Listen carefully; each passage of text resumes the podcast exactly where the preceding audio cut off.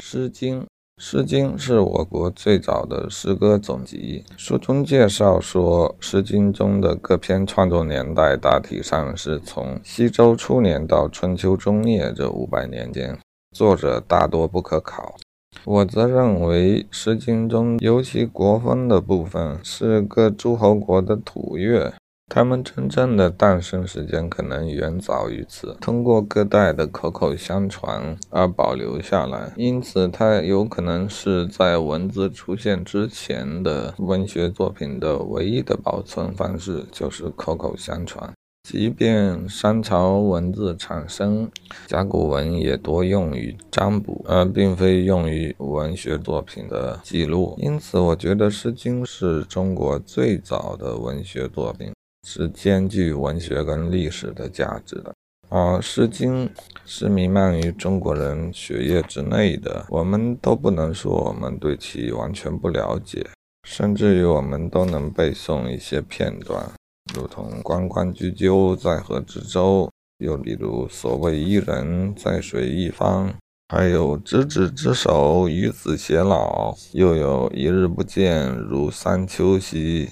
孔子对《诗经》进行了重新的编定，并把它作为学生的教科书。到了汉代之后，儒家把《诗经》奉为经典，因此称之为《诗经》，成了中国文化人的必修之课。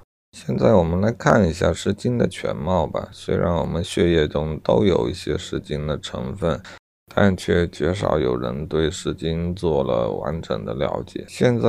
《诗经》共有三百零五篇，按作品的乐调不同，可分为风、雅、颂三个部分。风指国风，也就是各诸侯国的土乐，或者说民歌，共一百六十篇；雅是周王的乐歌，共一百零五篇；颂是朝廷祭祀鬼神和赞美功德的乐歌，有周颂、鲁颂、商颂，共四十篇。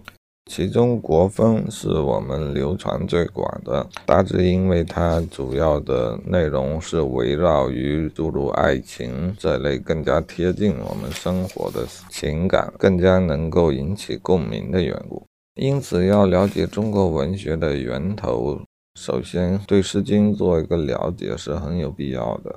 而且我有一个感触，就是《诗经》之后的文学著作开始注重引经据典。